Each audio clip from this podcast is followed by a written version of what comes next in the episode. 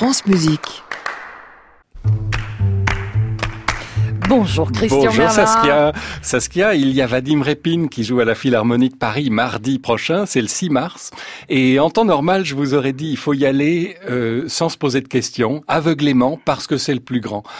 Euh, et pourtant, il y a des questions à se poser. Vadim Repin, je l'ai vu jouer pour la première fois en février 96. Il avait 25 ans, euh, mais il avait déjà une grande expérience parce qu'il avait gagné le concours Wieniawski à 11 ans et le concours Reine-Elisabeth à 17. Voilà. Et Il, est, il est violoniste. il, il est violoniste. Il avait joué le concerto de Tchaïkovski pour violon à Lille, c'était et j'avais été aimanté.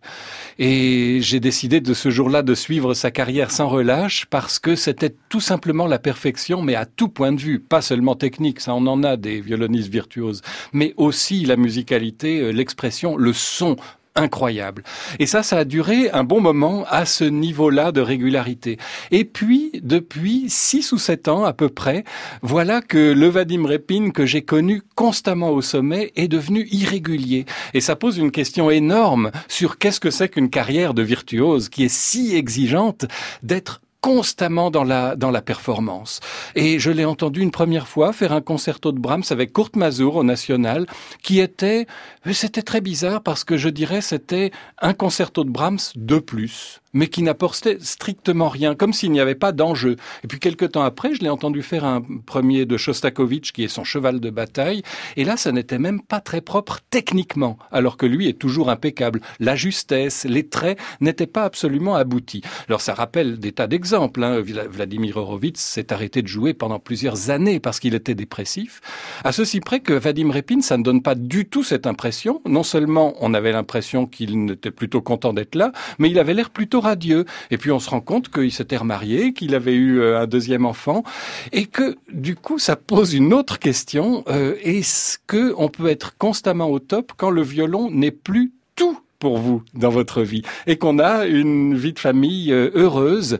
Et voilà. Donc ça pose de grandes questions sur la, ce qu'est la carrière de musicien. Ce qui me rassure un tout petit peu c'est que là depuis un ou deux ans ça semble revenir. Alors l'espoir qu'on va avoir c'est que mardi prochain à la Philharmonie ce sera le bon visage de Vadim Repin qu'il aura envie de jouer qu'il sera fin prêt. Et dans ce cas-là ça peut être comme ça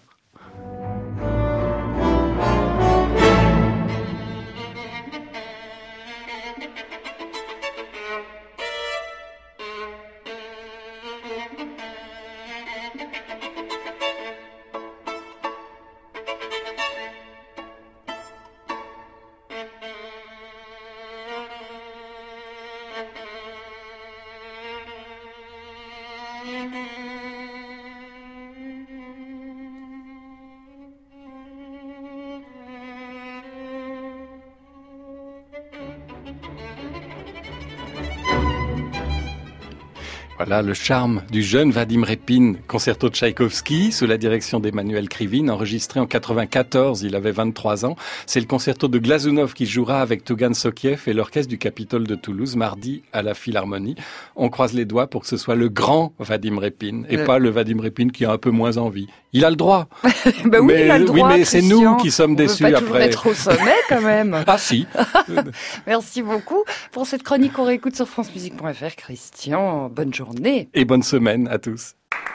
À réécouter sur francemusique.fr.